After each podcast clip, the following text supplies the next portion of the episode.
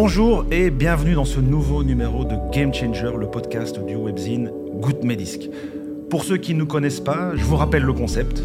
On invite, on reçoit des gens dont on apprécie le travail, dont on apprécie la vision, pour qu'ils ou elles nous parlent de ce qu'ils sont et de ce qu'ils font, en prenant pour point de départ un album qui a joué un rôle important à un moment de leur vie ou de leur carrière.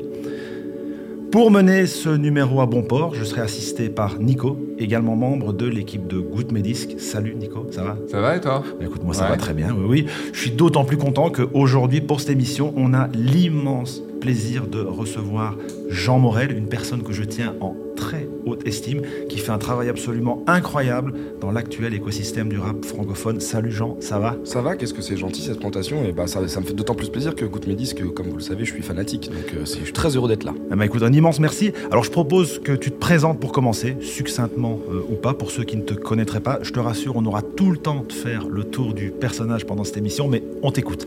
Bon, on va dire que je vais me qualifier d'un truc que j'ai toujours trouvé très difficile de m'auto-qualifier, c'est-à-dire, on va dire, journaliste musical maintenant. Euh, ça fait une dizaine d'années que j'ai la chance de pouvoir parler de musique, ce qui me paraît toujours être un miracle, parce que je me dis comment c'est possible qu'on me donne la possibilité de, de m'autoriser de parler de musique. Et voilà, on va dire que je suis journaliste musical, que je suis, euh, que j'essaie de créer des contenus, même si je déteste ce mot qui veut rien dire, et qu'on fait du live, de la radio, sous une entité qui s'appelle Grunt avec des amis depuis maintenant presque dix ans. Mhm. C'est un petit coup de vieux. Mmh. Ben, fantastique. Je pense que le décor est planté, donc voilà, c'est parti pour un nouvel épisode de Game Changer.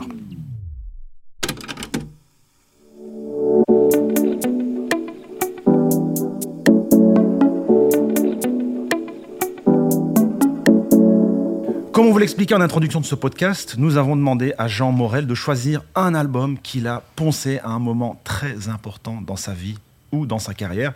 Et le titre de cet album, je propose que ce soit toi, Jean, qui nous le dévoile. Alors j'ai énormément hésité, je tiens à le dire parce que du coup j'ai bien hésité. J'ai hésité entre Good Kill City et Kendrick Lamar. Je me suis dit bon en même temps on a tellement parlé de ce disque, pourquoi pas aller chercher un truc un peu plus obscur, peut-être pour des gens qui vont nous écouter. Le, disque que j'ai choisi c'est Allo Sepia d'un groupe qui s'appelle Why avec un, point d'interrogation à la fin du Why de pourquoi finalement en anglais. Exactement. Donc un disque de rap, j'ai envie de dire un disque de rap pour les gens qui n'écoutent pas ou peu de rap. En tout cas c'est souvent euh, l'image que l'on en avait euh, à l'époque, en tout cas un certain de rap, comme on le disait à l'époque. Donc un disque qui est sorti en 2008 sur le label Anticon. Je vais pas te le cacher, effectivement, tu le dis toi-même, vu ton pédigré, c'est un choix qui nous, a, qui nous a un petit peu surpris, puis qui nous a quand même fait euh, très plaisir. Mais on va comprendre pourquoi dans quelques instants. Avant cela, je propose que l'on passe la parole à Nico, qui va nous présenter ce disque un peu plus longuement. Nous sommes donc le 11 mars 2008 et le groupe Y, avec un point d'interrogation à la fin, sort son deuxième album Allo Sepia. Donc, mais avant de parler du disque, parlons du groupe, qui n'en est d'ailleurs pas réellement un, du moins pas à l'origine. Y a été fondé en 2004 par le rappeur et chanteur de Cincinnati Yoni Wolf, qui utilisait en fait Y comme son nom de scène depuis 1997. Il est donc tout à la fois la tête pensante, le patron, car il est le cofondateur du label Anticon. Et en 2004, changement de stratégie, Y sera désormais son groupe et non plus son nom solo. Et ses projets personnels seront désormais publiés donc sous son propre nom.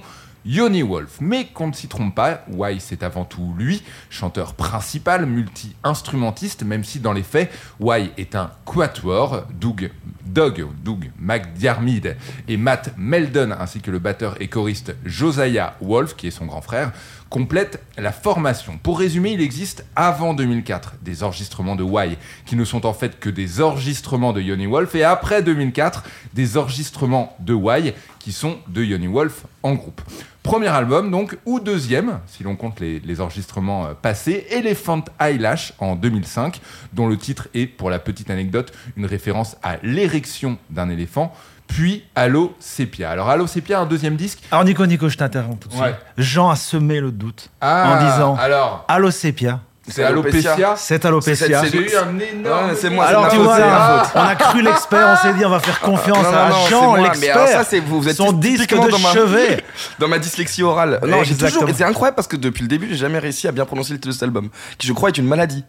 Exactement. Oui, c'est, bah, ça vient de l'alopécie. Voilà. Il se trouve, et merci Jeff, on verra si on coupe au montage, mais on va peut-être le Ah non, garder. faut le garder, Je pense parce qu'il faut le le garde, garder. On le garde, le commencé en disant que j'étais pas un bon journaliste musical. Puisque-. Voilà, voilà. Puisqu'en effet, du coup, moi j'ai très bien écrit alopécia, et donc on arrive pile au moment de la chronique où j'annonçais alopécia, un terme général pour désigner une chute de cheveux, quelle qu'en soit la cause. Donc alopécia et non pas alocépia. Très joli titre, ceci dit, alocépia, Oui, hein, oui, pourquoi oui, pas, c'est disponible si vous êtes preneur. Un deuxième qui poursuit dans la même veine mélodique que son prédécesseur, tout en se parant d'une certaine noirceur qui transparaît surtout dans les paroles, on peut le dire franchement désespéré, voire triste.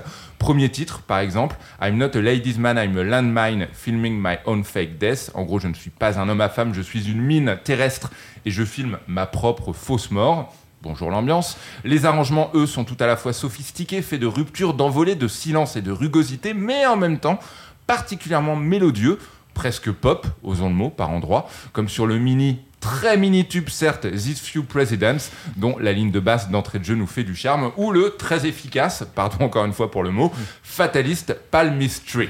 Alors, Alopecia, un Exactement. album pop rock en apparence, mais en apparence seulement, certes, du hip-hop des débuts que Yoni Wolf, rappelons-le, avec Clouded bouleversant en profondeur, il reste un flow, un certain sens de la rime, il reste aussi peut-être plus que toute autre chose, et c'est peut-être d'ailleurs ce qui t'a séduit Jean, une audace et une décontraction. Euh, Yoni Wolf, c'est bien simple, ne semble parfois même pas faire partie du même groupe que ses camarades, avançant à son propre rythme et initiant un chant, un chant pardon, volontairement en décalage avec la rythmique. Allo Pessia, donc, un album important, novateur sans s'en donner l'air, cool aussi. Y a depuis publié quantité de disques avec une certaine régularité, on va les citer, Eskimo Snow en 2009, Mumps, etc. en 2012, Moline en 2017 et Aokoyo en 2019, mais Alopecia reste leur chef-d'œuvre, disons-le, un chef-d'œuvre même. Ah ben voilà, tout de suite là, les grands mots, un chef-d'œuvre. Ben je pense que en fait c'est finalement assez, c'est parfait pour euh, euh, pour lancer les hostilités. Alors ben Jean, j'ai envie de dire, à toi de jouer. Euh, Nico a essayé de faire une description aussi objective euh, que possible de l'album. Maintenant, ça va être à toi de jouer un peu aussi au, chroniqueur et de dire pourquoi cet album finalement est aussi bon à tes yeux. Bah alors déjà bravo pour cette description que je trouve hyper classe et qui résume très bien le, disque. Euh, pourquoi cet album est aussi bon? En fait c'est c'est c'est marrant parce que je me suis posé la question pourquoi choisir ce disque? Et, et tu l'as très bien dit Jeff au début de l'intro c'est qu'en fait il, il représente pour moi un peu un un transfert dans ma vie de, euh, de, du- de cette culture dont je viens, c'est-à-dire la pop moderne, élégante et savante, Mhm. dirons-nous, vers, euh, vers ce- le, le rap dont je suis tombé complètement amoureux. Et en fait, euh, ce qui me lie en fait dans les deux, c'est que j'ai aimé ce qu'on appelle dans la pop le songwriting et j'aime dans le rap ce qu'on appelle les lyricistes, Mhm. ce qui sont globalement la même chose, savoir bien écrire des chansons. Et ce que j'aime beaucoup chez Yoni Wolf, c'est c'est- c'est le- d'ailleurs tout de suite, Nico a choisi de, de faire une citation pour expliquer, c'est les textes en fait, Mhm. parce que c'est à la fois divinement bien arrangé, mais surtout j'étais dans la période de ma vie où je commençais un peu mieux à comprendre l'anglais. Je dis mais c'est c'est tellement bien écrit. Il y a, il y a des phases hyper dérangeantes, super bizarres. Il commence un morceau euh, en parlant par exemple de- de- d'adolescents qui matent que du, du porno portoricain. Tu fais mais que c'est que ce truc bizarre et. Enfin, il y a plein de trucs super chelous. Et en fait je pense que c'est ça que j'aime, c'est que c'est un mec capable de créer son propre univers, parfaitement mis en musique et tu rentres dans la tête d'un d'un mec complètement cinglé. Et moi j'étais complètement fan parce qu'on est en 2008 donc j'étais vraiment dans ma phase encore groupie où j'avais pas du tout eu la chance d'interviewer. quel âge en 2008, pardon pour 2008, situer un peu j'ai pile 20 ans. Euh, et donc du coup, euh, du coup, je me rappelle notamment d'un concert où il jouait à la Maroquinerie, concert formidable de Y. Et à la fin, je vais le voir parce qu'il est là, il est en train de manger à la Maroc à Paris. Je me dis, c'est Yoni Wolf, je, je suis fanatique. Et je me rappelle aller le voir vraiment tout timidement, en disant juste, je voulais te dire que je te trouve génial. Et en fait, je suis tombé face au truc que je fantasmais, c'est-à-dire un mec complètement habité, qui, tu sais, qui était mal à l'aise à l'idée que je lui dise que j'aimais bien ce qu'il faisait, donc coup qui a été très fuyant, qui s'est barré au bout de deux secondes, je dis ah bah je voulais juste dire que je t'aime, et du coup c'est son, c'est son frère d'ailleurs qui dit non mais t'inquiète, il est toujours comme ça, si tu lui dis que tu kiffes sa musique, il s'en va en pas chasser quoi. Et, Et- voilà. Mais tu parles justement de toi, de ton amour, de ce que tu appelles les lyricistes. Alors est-ce qu'on peut dire que pour toi, euh, même s'il y a de très bons lyricistes encore aujourd'hui euh, dans le rap, tu vis peut-être une période un petit peu plus, euh, un petit peu plus difficile par rapport au, au rap tel qu'on le produit aujourd'hui, où il y a peut-être moins d'attention sur les lyricistes euh, au sens Alors, le plus je- classique du terme Je pense qu'on en sort. Là, moi, Mm. j'ai- le sentiment là, enfin, depuis quelques mois maintenant, qu'on revient dans quelque Mm. chose que j'aime. C'est-à-dire que je trouvais que la fin de la dernière décennie a été extrêmement douloureuse, avec des recettes éclusées et des gens qui faisaient plus que des refrains dans le but de faire du stream. Mm. Là, il y a une nouvelle génération que je vois revenir, qui sont des gens gens qui écrivent euh, Mm. extrêmement bien. J'ai un rappeur que, que je cite beaucoup en ce moment qui s'appelle Rally. euh, par petites touches. En fait, c'est ça le truc, c'est que ce que j'aime chez Yoni Wolf et ce que j'aime dans le, dans le rap, c'est que en fait, je retrouve dans l'économie pop ce qu'on peut trouver dans une bonne line de rap. Mm. Et que Yoni Wolf, il a parfois cette image où, parfaitement rythmée, il va juste trouver quatre mots, comme Elliott Smith, tu vois, d'une certaine manière, où tu as une image qui est fantastique. Mm. Et voilà, et c'est ça que j'aime. Et je trouve qu'il y a ce truc euh, que je retrouve encore dans le rap. Et là, je trouve qu'il y a des nou- nouvelles générations de gamins qui le font très bien, qui ont compris cette science de, de réussir en sept mots à te donner une Mm. image que tu pourrais même faire mettre en tableau, en fait. Mais donc, quoi, toi, quand tu écoutes Why en, en 2008, est-ce que tu te dis c'est du rap à ce moment-là? Parce que toi, tu dis tu viens de background peut-être un peu plus pop, Mhm. un peu plus rock. On reparlera un peu plus tard dans l'émission des choix que tu as failli faire pour cette émission. Mais toi, quand tu tombes là-dessus, est-ce que tu te dis, ouais, putain, ça c'est du rap? Bah, je, je- je me dis qu'il y a un phrasé quand même. Il y a ce truc un peu avec cette gouaille un peu étonnante euh, qui m'amuse. On n'est pas dans le rap techniquement parce que ce qui va me faire aimer le rap, c'est la technique et c'est la rime. Euh, c'est la rime sur trois syllabes à la fin des mesures. C'est-à-dire quand je commence à comprendre la science de l'écriture rapologique. Là, ce que j'aime, c'est euh, le storytelling globalement. Et ce qui est quand même un truc qui est une bonne porte d'entrée dans le rap. C'est-à-dire que j'ai commencé à écouter et aimer le rap parce que j'avais l'impression qu'on me racontait des histoires aussi. Que j'écoutais un peu des sortes de contes, euh, des contes musicaux d'une certaine manière. Et, euh, et, et donc ouais, non, j'avais pas forcément conscience, mais j'avais l'impression d'écouter un truc qui sonnait pas comme ce que j'avais l'habitude d'entendre. Et, en même temps, c'est, euh, comme le dit très bien Nico, c'est incroyablement pop. C'est-à-dire que c'est les arrangements hyper fins, hyper classe. L'introduction, ça rentre, ça rentre avec un truc qui est pas du tout 808, qui est hyper organique, euh, qui est un truc super, euh, qui sonne comme de, comme voilà, comme de la grande pop avec un peu majuscule, quoi. Donc du coup, voilà, il y a ce truc que je trouve très chic. Tu l'as découvert comment, ce disque Euh, c'est un ami à moi, parce qu'à l'époque on disait, euh, on était euh, une bande de potes, alors c'est un ami que je vais citer qui s'appelle Courage, qui était un des premiers à l'écouter beaucoup, et à l'époque on était tous fanatiques d'un magazine, euh, qui est un formidable magazine qui s'appelle Magic. Moi j'étais abonné, je lisais que Magic RPM, c'était genre ma bible.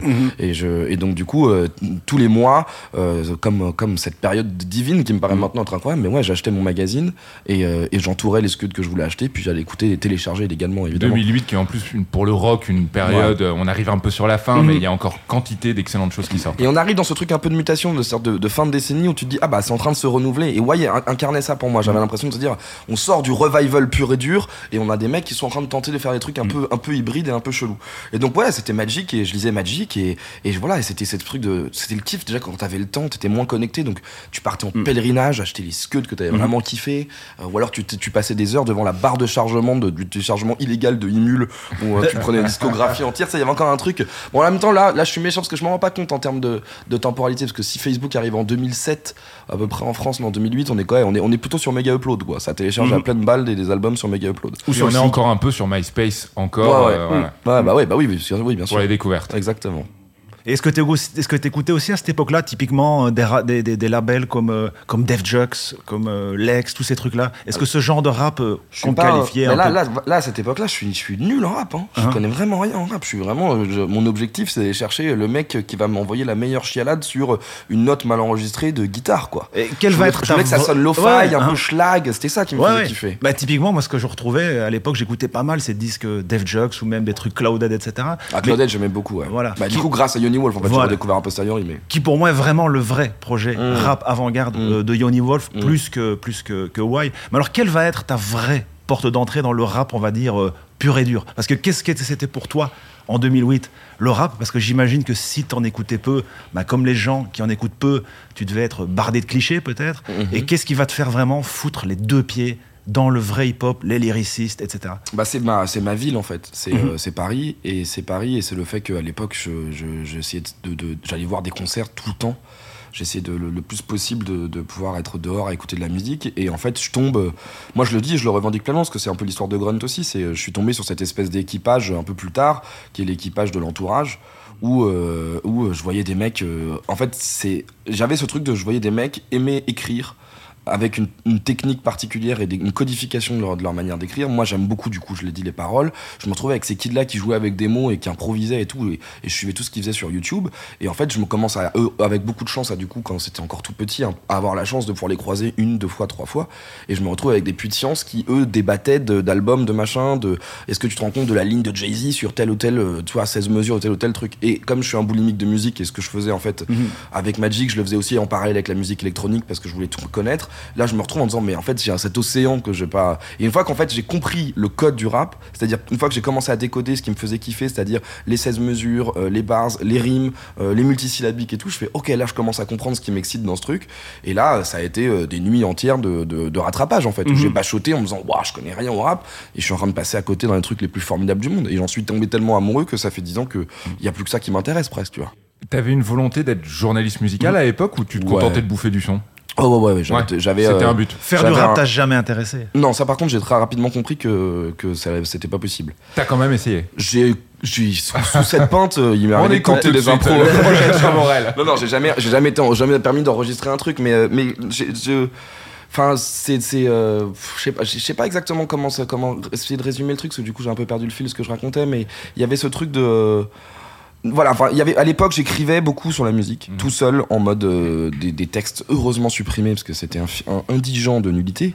Mais ouais, il y avait déjà ce truc de dès que j'écoute un truc qui me plaît, je- je- j'en parle, j'écris des trucs. euh, je- J'étais, je savais, j'avais pris. la- En fait, depuis que je suis gamin, je savais que je voulais travailler dans la musique, quoi. Mhm. Je me rappelle des, que, en- que quand on faisait les fiches scolaires, je mettais musique. Ouais. Je savais que j'allais jamais toucher l'instrument parce que je suis trop nul. Quand j'ai eu une guitare entre les mains, c'était une telle catastrophe que je dis. Et du coup, en fait, je pense que j'ai consacré toute ma life à poser des questions aux artistes pour comprendre comment est-ce que vous à faire ce qui m'émeut et Mhm. que je suis pas capable de faire moi-même. Mais par contre, tu parles de l'écriture, écrire. Grunt fait beaucoup de choses. Grunt, c'est de la vidéo, c'est du podcast, c'est une web radio maintenant, c'est du textile à une époque. T'as jamais, euh, Grunt n'a jamais été un média euh, écrit. C'est vrai. Est-ce que c'était un choix euh, conscient dès le départ? Est-ce que c'était une question de propre limite que toi tu t'es fixé, tu ne t'en sentais pas capable? Ou il y avait juste une volonté de se dire non, l'écrit c'est juste, ça va plus marcher? Alors non, il y a zéro stratégie, c'est que l'écrit me manque parfois euh, et Mhm. que je, je c'est en fait je, je j'ai écrit beaucoup parce que c'était le seul truc que j'avais et ensuite j'ai eu la chance de travailler à la radio et je suis vraiment tombé amoureux de la radio parce que parce que je trouve que c'est un médium formidable Mhm. et que et que je suis un immense flemmard et que c'est génial de pouvoir parler et de travailler en post prod et et tu vois il y a ce truc un peu de l'enregistrement j'aime en fait beaucoup le, le truc de l'accident et du direct et j'ai toujours aimé beaucoup parler j'aime beaucoup écrire un jour je pense que ça reviendra et que et que le problème c'est que je, je pense que l'é- l'écriture est un exercice et que quand tu ne le pratiques pas, au bout d'un moment, tu perds ce que, ce que ces, ces réflexes d'écriture. Mhm. Moi, quand je disais Magic, ce que j'aimais bien avec Magic, Mhm. c'est que je trouvais ça bien écrit. Je trouvais que c'était la chronique musicale bien écrite. Mhm. Et, euh, et, et du coup, après, c'est voilà, il y, a des- y a des tics, il y a des trucs d'écriture en chronique. Mais non, je pense que je vais y revenir. Le choix, le choix des autres formats, c'est euh, c'est le fait de, justement d'expérimenter des trucs qu'on n'avait jamais fait. Et moi, je rêvais de faire de la radio parce que je trouve ça génial. Et ça prend du temps d'apprendre à Mhm. bien faire de la radio. De la radio produite euh, où tu, tu, tu parles pas trop, où tu, tu comprends comment ça fonctionne. Donc, je pense que j'en suis à peu près à la fin de l'apprentissage de ce truc-là Mhm. et que c'est une forme que j'aime éperdument. Et j'adore me retrouver dans un studio enfermé avec un musicien à parler pendant des heures, quoi. Et tu parles de Magic, euh, je pense qu'ici autour de cette table, on a tous à un moment de notre jeunesse été formés par des, des magazines. Enfin moi par exemple, dans ma prime jeunesse, c'est Rock Sound qui a un peu fait Mhm. mon éducation à une certaine époque. Moi, c'était rock and folk. Voilà, Ouais. certains fanzines. Et qu'est-ce que ça te fait, toi, si on prend l'exemple de, de- de Magic, de voir un peu bah, ce que deviennent euh, tous ces magazines entre ceux, ces petits anges partis trop tôt et ceux qui bataillent maintenant pour exister? Parce qu'on le voit, que ce soit Magic ou que ce soit même les Inrock, que ce soit Trax, il y a une obligation ou une difficulté soit à exister, euh, soit à se réinventer. Alors est-ce que tu dis, euh, toi, bah, c'est comme ça, c'est entre guillemets, euh, c'est une jungle, la presse culturelle, c'est des modèles qui survivent ou qui surpassent d'autres.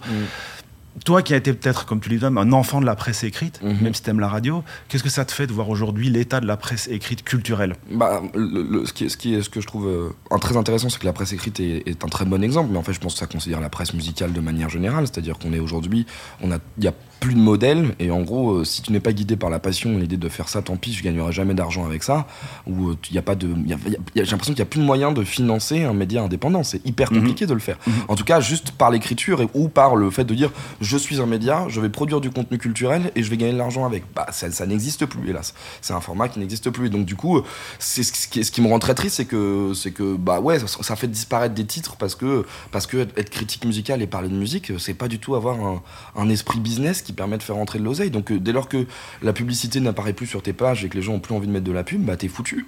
Mhm. Et, euh, et tu vois, et, on l'a, et ce modèle qui a été le modèle de la free press à la française, je pense par exemple à l'actuel, parce que c'est l'école Nova où j'ai été formé, etc. C'est, en fait, à l'époque, les gens achetaient des magazines, il y avait de la pub dedans, et du coup, tu étais libre de ton, et tu pouvais faire ce que tu voulais, quoi. Et, euh, et c'était, euh, et c'était, c'est, voilà, bah, ça, c'est, c'est un truc qui a complètement changé, et du coup, ouais, moi, j'ai, j'ai, j'ai, une, j'ai cette nostalgie de. En fait, de prendre le temps, c'était génial de, de, de, de s'arrêter, de lire, pas d'être toujours. tu sais, Ouais. Enfin voilà, mais bon, j'ai l'impression de dire des trucs de boomer vieux con quand je dis ça, mais qu'est-ce Mais que. tu lis encore de la presse musicale? Ça, ça, ça, ouais, ça m'arrive. Mais parce qu'il y, a des- il y a des incroyables. Bah, je lis euh, Goûte mes disques très souvent. Euh, je lis euh, le, le, le- le nouveau site qui a été fait justement par les mecs de Magic, la section 21, c'est vachement bien. Section Euh, 26. 26, 26. pardon. Euh, tu vois, je me trompe On toujours. va, sur pas les se faire on va pas se faire avoir deux fois. tu vois, c'est ça. Euh, non, il y a ce, il y a, euh, moi j'aime beaucoup aussi Musique Journal, le truc d'Étienne Menu, où je trouve qu'il y a Mhm. vraiment Excellent, des trucs super- excellent. Voilà, ça c'est. Donc ouais, il y a encore des, il y a encore des acharnés, les mecs qui aiment tellement ça, que je m'en fous, je vais écrire. Ouais. Et c'est ça qui est top, quoi. Ouais. Mais tu vois, mais et encore même dans la presse écrite, euh, tu vois, quand tu il y a des papiers d'Olivier Lam qui sont formidables. Voilà, il y a Mhm. plein de il y a plein de trucs géniaux. Heureusement, ça existe encore. Et y a- en plus, il y a une vraie culture de de, de, de rock critique, parce que c'est le terme un peu consacré, que dans, dans, tu vois, que ce soit en Belgique ou en France, quand même, on a toujours été un peu genre, ah, est-ce qu'on a vraiment le droit de le faire? Mais en tout cas, d'un point de vue journalistique, je trouve qu'il y a des trucs qui ont été vachement bien faits. Ce qui n'est pas le cas de la presse rap, pour le coup, qui est la moins, moins réussie, je trouve, à. Parce que c'est un débat sempiternel que j'ai, mais je trouve que par exemple, dans le l'incapacité qu'a eu la, le- la rap critique du coup tu Mhm. vois, à, à définir tous les sous-mouvements les sous-genres. Alors que on adore euh, maintenant parler de post-punk ou euh, de tel ou tel truc où tu as cette science du détail euh, un peu d'une culture anglo-saxonne de la précision quand tu parles de musique. On a moins ça avec le rap. On met cloud devant tout on met drill devant tout puis comme ça on fait pff, allez on comprend pas trop ce que c'est mais voilà c'est ça qui a- c'est- donc je pense qu'il y a et je pense que du coup il y a eu une très belle presse euh, écrite euh, rap que du coup je n'ai pas assez lu moi à mon époque. Je pense que vraiment radical RER il se passait vraiment des trucs formidables là-dedans. Et moi j'y ai pas eu forcément accès au bon moment mais mais ouais je pense que ça on manque de texte heureusement il y en a hein. l'ABCDR fait un travail Ouais. formidable Mhm. Euh, voilà il y a donc en fait tu- à la fois je fais le constat de c'est compliqué de réussir à en vivre mais tu vois l'ABCDR c'est le meilleur exemple comment est-ce que c'est comment cette bande d'acharnés sans avoir fait un, un euro avec leur truc fait 20 ans qu'ils sont là et 20 ans qu'ils pondent les meilleurs papiers sur le rap français ou sur le rap international? Bah, c'est d'une fou, en fait. certaine tristesse en quelque sorte, Ouais. parce qu'on peut se dire qu'il y a toute une industrie qui a, qui a raté le virage du web. Alors peut-être que ceux qui sont allés vers la vidéo, comme Grunt a eu l'intelligence de le faire, ont fait le bon choix au bon moment, mais c'est pour les autres, on peut Ouais, pas. Est-ce que c'est un certain constat que média on fait pas d'argent non plus Et tu penses que c'est impossible au jour d'aujourd'hui Bah ouais. Indépendance, euh, indépendance tu- de ton. euh, Tu peux faire, tu peux produire des vidéos. euh, La vidéo, c'est qu'on dit ouais, mais la vidéo, ça coûte extrêmement cher, Mhm, beaucoup mhm. plus cher que l'écrit. Ouais. Et, euh, et tu, tu ne, tout ce que tu produis, tu ne gagnes pas d'argent avec. C'est-à-dire, tu le donnes à YouTube, tu le donnes aux GAFAM. Nous, en plus, on veut pas monétiser la vidéo parce qu'on est un peu des dingos et qu'on a, ça, me- ça me saoule en fait de, de donner de l'argent. Enfin, tu vois, de, ça sert à rien pour toucher 100 balles à la fin du mois de, de trucs. Donc en vrai, il y a une espèce de refus. Donc ouais, non, c'est le, le- le- la, presse, le média en tant que tel, tu ne gagnes pas d'argent avec ça. Donc euh, c'est c'est c'est faut, faut accepter cette espèce de réalité un peu. Soit soit tu fais des associations de, de marques et tu te fais tout sponsoriser et du coup tout est guidé par les marques qui décident ce que tu fais à leur place, euh, à, à- et à ta place, ou euh, ou tu décides d'être radicalement indépendant. Et dans ce cas-là, il faut faire le deuil du de fait. Ça ramènera pas de moula, cette fameuse moula dont on cite dans le rap. Euh, question peut-être un petit peu euh, personnelle, mais je sais que moi, quand j'ai euh, commencé à écouter du rock, à en faire aussi, à vouloir être journaliste, journaliste musical en plus, ne venant pas d'une famille particulièrement mélomane, j'ai été un petit peu regardé comme, ouvrez les guillemets, le vilain petit canard, fermez les guillemets. Je me demandais si toi, euh, toi, quand tu as commencé à vraiment voilà, bouffer du son, en vouloir en faire une, une passion, mais surtout un métier, est-ce que toi, tu as été euh, immédiatement soutenu? Tes parents se sont dit, euh, c'est chelou, mais il fait ce qu'il veut. Est-ce que tu viens d'une famille qui a, qui a soutenu ce choix de carrière on l'a compris, pas forcément simple, Mhm. et qui le sera a priori jamais, Mhm. ou est-ce que tu as senti que... Oh non, moi j'ai eu de la chance de Ouais. ouf. euh, Full, euh, on m'a toujours dit fais ce que tu veux. Fais... En fait, moi j'ai eu un deal de- d'éducation qui me paraît pas être euh, extrêmement révolutionnaire. C'est fais tes études. Prouve-moi que t'as une porte de secours et que tu peux te péter la gueule. Ouais. Et si tu peux te Mm. péter la gueule, t'auras un filet pour te rattraper. Et ensuite, fais tes conneries. Et, Et, du c'était coup, quoi ton filet du coup moi, mon filet, c'est que j'ai fait Sciences Po Paris. C'était D'accord. un peu le deal de genre, ok, c'est réglé, euh, voilà, c'est, je- je- j'ai fait ce truc-là et c'était bon, quoi. Et du coup, en fait, ce qui est, ce qui est cool, c'est qu'en en, en- en parallèle, je ne faisais que ça. C'est-à-dire que même quand je préparais mes concours et tout, je m'arrangeais, euh, tu vois, les veilles de concours blancs et tout, machin, j'étais en concert parce que c'était trop le truc important pour WAM, tu vois. Et voilà, j'ai fait le, je, je, je savais que s'il y avait ce truc-là, que c'était débloqué, il y avait un deal. Et le deal était, non, moi, j'ai vraiment eu la chance d'être méga soutenu là-dessus. C'est Mhm. vraiment, euh, bah, si t'aimes ça, vas-y, tu vas le faire, quoi. Ouais. Et on, tous tous les trucs qu'on fait, euh, c'est suivi, mes darons le suivent, ils sont contents, euh, ils me font des retours. Enfin, franchement, c'est vraiment, de ce point de vue-là, c'est vraiment génial. Non, j'ai eu Mm. beaucoup, beaucoup de chance de ce point de vue-là. Parce que c'est vrai que sur le papier, ça fait un peu où est-ce que tu vas, mon pote? Je comprends que ça fasse peur aux parents. Et donc à cette époque-là, on, on l'a un petit peu évoqué il y a quelques minutes, tu disais que tu as écouté pas mal, euh, pas mal de rock indé, et en préparant ce podcast, tu nous as suggérer deux choix. Bon, c'est toi qui as choisi euh, au bout du compte. Mais l'autre choix était encore plus étonnant que ce disque de Why. Ce choix, c'est un disque qui est magnifique, est aussi un disque très important pour moi, qui est The Software Slump, de ce magnifique groupe qu'est euh, Grandaddy. Est-ce que mhm. tu peux aussi un peu expliquer euh, pourquoi ce disque euh, aurait pu faire l'objet euh, de ce game changer bah, Parce que là, on était justement dans la période de, où je n'écoutais que ça. Mm. Donc, typiquement, euh, tu vois, quand tu lis Magic qui te parle de, de Grandaddy, t'as l'impression vraiment que t'es en train de, de, parler d'une œuvre. T'as l'impression que t'es au Louvre, si tu veux. C'est mm. vraiment un truc, c'est magnifié à un point qui est complètement surréaliste. Donc, du coup, moi, fanatique de ce je dis, mais attends, mais ça a l'air. Donc, je me rappelle de l'écoute de ce disque, je me rappelle de me dire, mais, mais c'est mutant, c'est un peu chelou. Mm. Et encore une fois, lyricalement, il y a une espèce de naïveté un peu étonnante dans la manière de Jason Little écrit moi, j'ai le souvenir de, ce morceau, tu vois, c'est Jed's Other Poem, euh, mm. où t'es quand même dans une espèce de logique où, euh, où il te raconte des histoires de, de, de limite d'électroménager euh, qui meurt et tu fais un poème sur le fait que, enfin, tout est surréaliste. C'est une écriture complètement ravagée, tu sais, de, de Carrie qui, qui, a, qui a jamais eu grand chose à faire, tu vois, autour de lui. Tu vois, tu sens vraiment là le, moi, je vois vraiment l'Amérique centrale un peu, mm là là, on s'ennuie. Du coup, tu sais, cette espèce de truc d'imagination de kids qui inventent des trucs géniaux et, et, tout est, tout est génial. Tu sens qu'il, tu sens qu'il est sur un fil. Ça, en fait, moi, ce que j'aime beaucoup avec ce disque, c'est l'impression que ça pourrait être naze, mais c'est infiniment gracieux, mm. en fait. Ça pourrait être tel, c'est tellement bancal. Tu dis, ouh là là là là, ça peut être la méga loose. Et pourtant, t'as une espèce de magie supplémentaire où tu dis, mais j'adhère à tout ce qui est en train de se passer, quoi. Ce qui donnait un peu sur scène, justement, des concerts au choix absolument catastrophiques et des moments de grâce, mm. parfois en un seul show de Grande Daddy. Mm. Ah, tiens, anecdote de concert qui va te faire rire, justement, parce que du coup, j'étais euh, tellement fanatique de Jason Little qu'une fois, il était passé en concert uniquement à Bruxelles et pas à Paris. Mm-hmm. Et c'était l'époque où vraiment j'avais vraiment vraiment pas de sous. Et donc on avait décidé avec un pote d'aller voir euh, d'aller le voir en concert. C'était un concert en solo. Et euh, on a dormi dans la gare du Midi du coup parce qu'on n'avait pas de quoi se prendre un hôtel. Donc on a pioncé sur les bancs de la gare du Midi pour le train pour le train de retour du lendemain. Et c'était un jour d'un concert de d'un concert de Johnny Hallyday. Donc on avait les mêmes il y avait des vrais fanatiques. Tu vois et donc on se retrouvait autour des trucs. fans. Et moi tu vois on était waouh donc là il y a vraiment une armada de fans de Johnny. Et nous deux et vous vous étiez là pourquoi Jason Little? Aucun rapport et cette écriture poétique cette écriture telle que tu viens de la décrire, est-ce que tu la cherches encore aujourd'hui dans le rap et est-ce que tu la trouves Ouais, je la trouve, évidemment. Je la trouve, euh, je la trouve dans, dans, des, dans des textes que je trouve sublimes. Je la trouve chez Isha notamment. Mhm. Je la trouve en ce moment beaucoup chez Rally où je trouve qu'il y a vraiment cette mhm. espèce de truc un peu supplémentaire.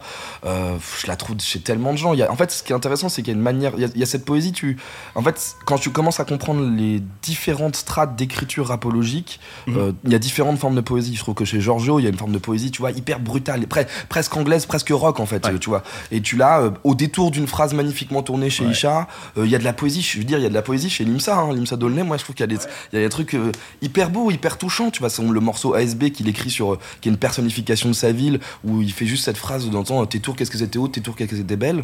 Ça suffit, quoi, parfois. Il y a juste et c'est ça, ça c'est cette économie pop, encore une fois, de quatre mots, une image, ça suffit. Et, ouais, je le trouve. Là, le, rap continue de me nourrir infiniment là-dessus.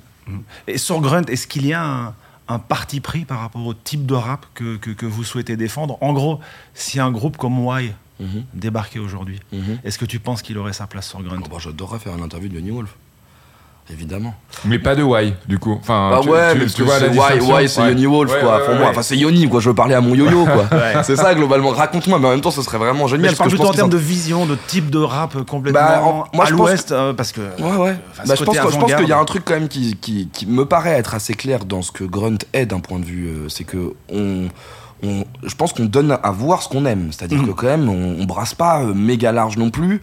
Euh, quand on fait des trucs avec des gens, c'est quand même que globalement, ça correspond à ce qu'on a envie de défendre. Il y, a même, y a même un truc où je pense qu'on a été un tout petit peu catalogué d'une certaine manière en disant ah eux, eux, ils aiment que ce type de rap là, tu vois. Donc, euh, donc ouais, je pense que quand même c'est assez. Quel rap, tu penses? Bon, je pense qu'il y a beaucoup de gens qui considéraient qu'on faisait un peu du rap euh, gentillet, euh, d'amoureux. En fait, ce qui est drôle, c'est que la, vengeance de cette décennie est le rap qui a été décrié au début de la décennie, c'est-à-dire qu'il y avait un fanatisme autour d'un 995. Encore une fois, moi, moi ces artistes-là, les Alpha, les Necfeu et tout machin, je leur dois tout. C'est-à-dire que, en fait, je leur dois vraiment une partie de mon existence. C'est-à-dire que je, je, pense que je ne pourrais pas aujourd'hui me dire que je fais, je fais que parler de musique à temps plein sans ces gens-là, qui m'ont tout permis. Donc, je, toujours dire les artistes sont à la base de tout. Bah, tu vois le parcours qui est fait par ces gens-là. Euh, tu vois la, tu vois les, victoires d'un Alpha euh, qui euh, était backpacker en 2012, les victoires d'un Lompal.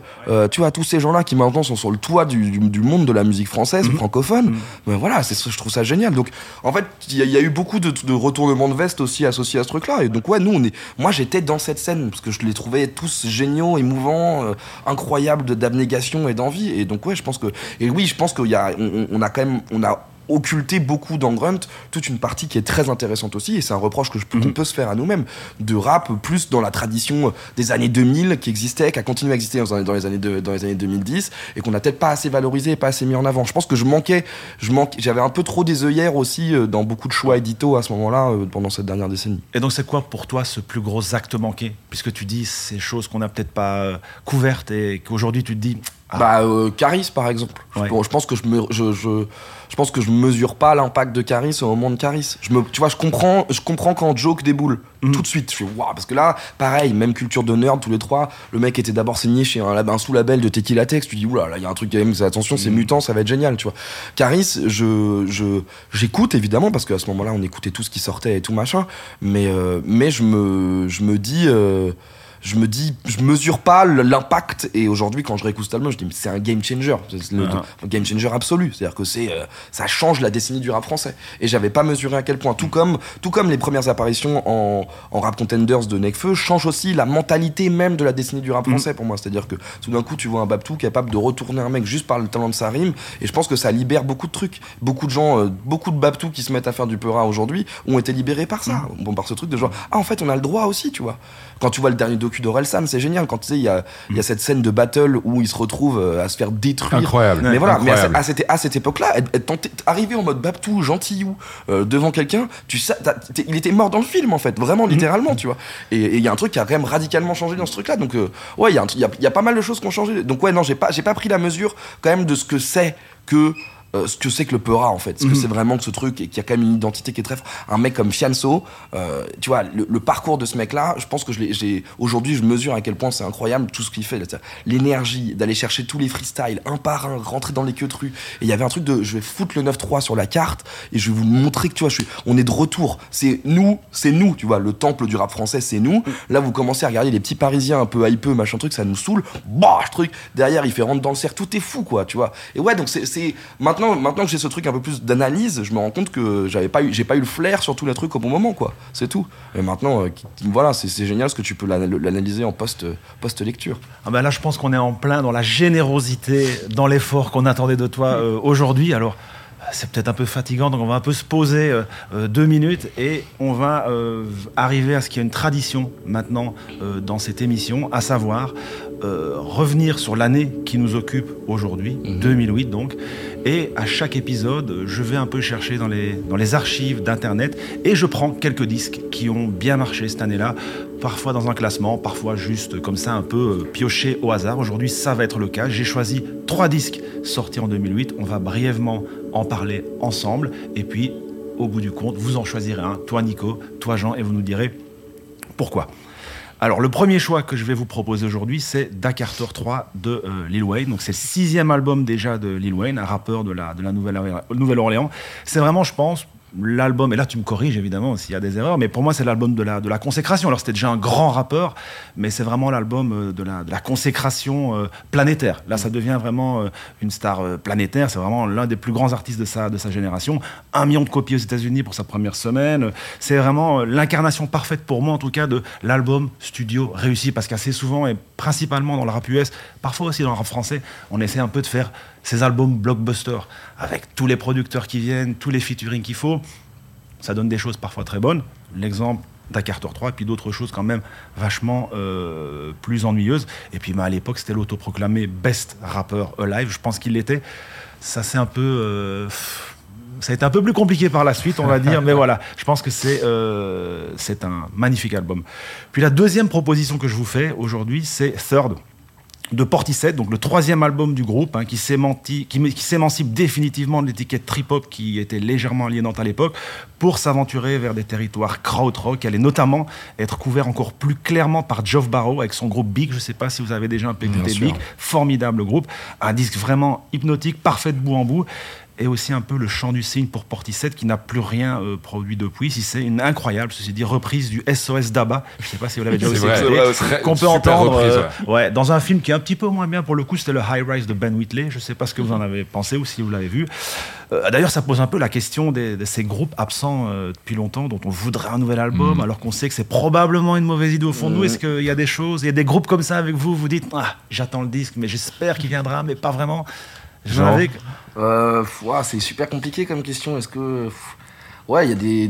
Bah. pff. Moi, c'est Ratatat, clairement. Ah ouais, Ouais. Mais ils ont pas sorti un truc récemment? Non, en fait, euh, leur dernier album date, date- date de 2015, donc ça commence à dater. Et euh, la même semaine, ou quasiment, je crois, à trois semaines d'intervalle, ils sont chacun revenus, mais séparément. On peut dire que ça sent pas bon. quoi. Hmm. Voilà. Ouais, moi, j'ai ça avec LCD Sound System. Ouais, ah bah oui, ouais, ouais. Ah, ça serait. ça- moi, ça- je vois pas comment ça peut être nul. Bon, c'est inutile. Moi, j'ai trouvé que le retour, le concert à New York, là, qui est pour moi un des meilleurs albums live, leur dernier, euh, Mm. leur dernier show Madison Square Garden. Voilà, là, ouais. trois heures de live, c'était juste phénoménal. euh, À chialer à la fin quand ils jouent euh, Moi, j'ai New j'ai- York, I j'ai- Love j'ai versé You. une euh, petite larme parce que quand, quand je les ai revus en concert aussi, j'ai versé une petite larme. Voilà, moi je les ai pas, j'ai pas voulu les revoir depuis. Ah ouais Ouais, ça me, ça me, voilà, j'avais eu mes meilleurs moments avec eux. Et il y avait un, un petit côté trahison quand même quand il annonce une reformation de LCD.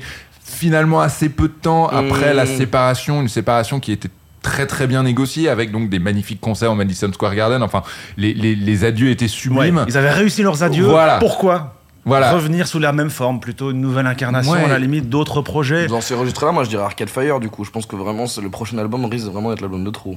Ah ouais Ouais. Moi, je- moi je m'ennuie un peu maintenant. Je suis Ouais. assez d'accord. Oui, je suis Je assez d'accord. m'ennuie un peu, hélas, alors que j'ai tellement euh, mais, glorifié les deux, les deux premiers disques. Bon, les trois premiers disques, parce que Suburbs, j'ai failli. Ouais. Non, pardon, pardon. J'ai failli blasphémer. Mais euh, ouais, Ah non, tu non, vois, tu peux, ce Suburbs Ah, moi, moi, profondément. ah non, moi j'adore cet album. Ah, moi, j'ai appris à l'aimer, J'adore, ah, cet. Ah album. là. Vraiment, je l'adore. Mais donc voilà, ouais, c'est euh, là les derniers trucs. Tu, j'écoute toujours de manière religieuse un album d'Arcade Fire quand ça sort. Tu dis bon, on arrête tout, on écoute. Euh, là, j'ai peur d'un, j'ai peur d'un parce qu'en fait l'é- l'époque est tellement plus du tout à ces grands trucs hyper orchestral avec un, tu vois, c'est ça a changé quoi vachement. Donc, euh, mais peut-être que ça ferait du bien aussi, que ça remettrait un peu les points sur les i. Et puis globalement, il y a tellement de talent que tu auras toujours au moins deux morceaux merveilleux à sauver dans une, dans, ce- dans un disque comme celui-là. Allez, on enchaîne sur la troisième Oui, c'est proposition. mais non, on discute, mais c'est parfait, c'est parfait. Troisième proposition. Alors là, ça va un peu cliver aussi, je pense. Kanye West, 88 and Heartbreak, donc son quatrième album studio, sorti en novembre 2008. Quand même une rupture totale avec euh, quand même les précédents. Est-ce qu'on peut dire que c'est le disque qui enterre le old Kanye et qui finalement fait naître le new Kanye? Vous pensez quoi de ça? Oh, C'est le disque qui, crée une nouvelle décennie surtout. Mhm, c'est le mhm. disque qui change la musique euh, contemporaine rappée en tout cas. C'est à lui Ouais. tout seul. Déjà à l'époque, on l'oublie, mais la pochette, c'est une photo de Virgil Abloh qui est pas encore Mm. La star euh, planétaire qu'on connaît. Euh, la version deluxe, c'est un artwork de Chaos, le, le street artist, qui lui aussi a pris une autre dimension. euh, c'est dans les dix années qui allaient suivre. Et puis ben, finalement, ça préfigure déjà tous les liens qui vont unir Kanye à la mode, au design, au street art. Et puis ben, d'ailleurs, aujourd'hui, il a rejoint le club très fermé des rappeurs milliardaires. Mhm. Et on peut dire que c'est plus vraiment pour la Mhm. musique, mais on sait pourquoi c'est pour ses pompes. Donc ce disque, c'est un disque qui parle d'amour, de rupture, de deuil, des difficultés de gérer la célébrité aussi. Donc autant de thématiques qui finalement allaient devenir vraiment centrales dans son travail et structurer le personnage euh, dans toute sa folie et dans toute sa, dans toute sa démesure. Et puis on l'oublie peut-être aujourd'hui, euh, mais c'est vrai, on a dit, c'est un album qui a été jugé enfin qu'on a critiqué pour son utilisation excessive euh, de l'autotune à l'époque. Et euh, là, évidemment, c'est le Kanye peut-être visionnaire déjà qu'on Mhm. qu'on- voit là. Donc voilà, vous vous rappelez peut-être de la sortie Ah de ce bah, disque ah oui, l'époque ah, faut, oui. faut sou- faut se souvenir qu'il y avait. Alors, ça, ça paraît com- complètement euh, désuet et inintéressant et même un petit peu ridicule aujourd'hui, mais l'apparition euh, de cet album, c'était euh, déjà en, en effet un nouveau Kanye euh, plus sombre, plus romantique infiniment plus mélodique d'ailleurs que, que par le passé. Euh, c'était l'utilisation de l'autotune qui qui avait créé, qui crée un vrai clivage pour le coup entre euh, celles et ceux qui acceptaient complètement cet outil comme un outil de composition au même titre qu'une guitare, au même titre qu'un sampler, et on va dire la vieille garde qui refusait de l'admettre un petit peu à l'époque, qui trouvait que c'était euh, inaudible, euh, qui faisait pas la distinction entre un T-Pain qui en abusait et un Kanye West qui savait l'utiliser à bon escient. Et personnellement, euh, voilà, c'était c'est aussi l'album qui lance la deuxième, pour schématiser un petit peu, mais qui lance vraiment la deuxième partie de carrière de Kanye West. Par la suite, il y aura euh, Beautiful euh, Dark My Twist- Beautiful My Dark Twisted Beautiful Dark Fantasy. Twisted Fantasy, Chef-d'œuvre. euh, chef-d'œuvre et Jesus qui est également pour moi un Son chef-d'œuvre. meilleur pour moi. Pour moi aussi, Moi, j'ai une peut-être. grande passion Life of Pablo, mais on pourra en débattre. Oh, aussi, aussi. Voilà. aussi, et, en- aussi. et après Jesus, pour moi, on rentre encore de nouveau dans euh, la troisième partie de carrière de Kanye West, dans laquelle on est en- encore un petit peu. C'est, euh, je trouve, un, un mec qui aujourd'hui n'arrive plus à canaliser sa folie, Mhm. euh, alors qu'il a, avec des albums. Pour le coup, peut-être un petit peu trop long. Vraiment, Le où on, FM, on- ouais. voilà, où on comprend pas toujours, pas toujours où il veut en venir, où je pense que lui-même refuse de choisir. Il refuse de virer euh, des featuring, alors qu'il faudrait. Il refuse de choisir entre différentes versions. Mais voilà, il y a eu cette trilogie qui commence avec euh, 808, qui est euh, pour moi absolument parfaite. Ouais. Et c'est un album, je pense, parfait. Ouais, ouais, bah, f- tout, est, tout est dit. Mais en fait, en fait, ce qui est drôle, c'est qu'on, je pense qu'avec le, avec le recul, on se rend pas compte à quel point tout ce que tu dis sur l'autotune. En effet, à- en fait, à ce moment-là, il y a T-Pain qui, Mhm, l'utilise ouais. énormément, mais il y a personne. pers- en fait, à, ce- à cette époque-là, les gens, limite, ils, ils appellent T-Pain pour le foutre sur un refrain, pour pouvoir se permettre ce Mhm. côté de genre, ah bah, je mets un peu d'autotune dans le Ouais. refrain parce que les rappeurs eux-mêmes refusaient de le faire. Là, quand même, quand Kanye fait ça, il est, il- il- c'est un, c'est un choix, mais il est, il est dingo. C'est-à-dire qu'il va, il va tout seul, il dit je vais le faire. Enfin, c'est un- moi, c'est un peu comme Mitterrand à la peine de mort, si tu veux. C'est un truc genre j'y vais tout seul, tant pis, si vous votez pas pour moi, c'est pas grave. Et donc, il fait quand même ce disque assez incroyable. Et, euh, et, et- ouais, c'est un, c'est un, c'est un disque qui change, mais qui change fondamentalement le game de manière générale. Et je reviens juste parce que je trouve que Life of Pablo, dans, je suis tout à fait d'accord avec toute la chronologie que tu fais sur la disco de Kanye. Life of Pablo, pour moi, c'est d'abord le dernier disque de, du consensus global. Mais en fait, j'ai Ouais. l'impression que c'est un peu le condensé de toute une carrière Ouais. résumé Ouais. dans un disque. Et après, on passe à autre chose. Mais c'est pour ça que j'adore cet album, c'est que j'ai l'impression d'écouter. C'est comme si euh, tu écoutais, euh, d'écouter DC Kanye sur Spotify, tu vois, et de- mais tout en un album. Et, et là, pour My Life of Pablo, il y a des morceaux, mais FML, je trouve que c'est Ah oui, fantastique. c'est c'est bien sûr, bien sûr. c'est vraiment- Wave, c'est un chef-d'œuvre. Voilà, ouais, c'est quel, Et quel le album dernier, Quel- Pablo pour moi. Voilà, mais incroyable. Qui Qui rajoute- qui est rajoute après, derrière, évidemment. voilà, Et et- rien que la, la sortie de ce disque, le mec est en train d'inventer, parce que bon, quand même, tu vois tout ce que tu dis sur les pochettes et tout, à chaque fois il a inventé. Là, ce qui se passe à ce moment de ce disque, c'est quand même, il sort un disque qui remodifie, c'est-à-dire que le Mm. mec est le seul à avoir utilisé les plateformes de streaming comme ça. C'est-à-dire qu'en fait, un disque devient modulable dans le temps. C'était un peu la Sagrada Familia, le truc. Ouais. T'as l'impression que ça allait jamais se terminer. C'était complètement magnifique fou, en fait.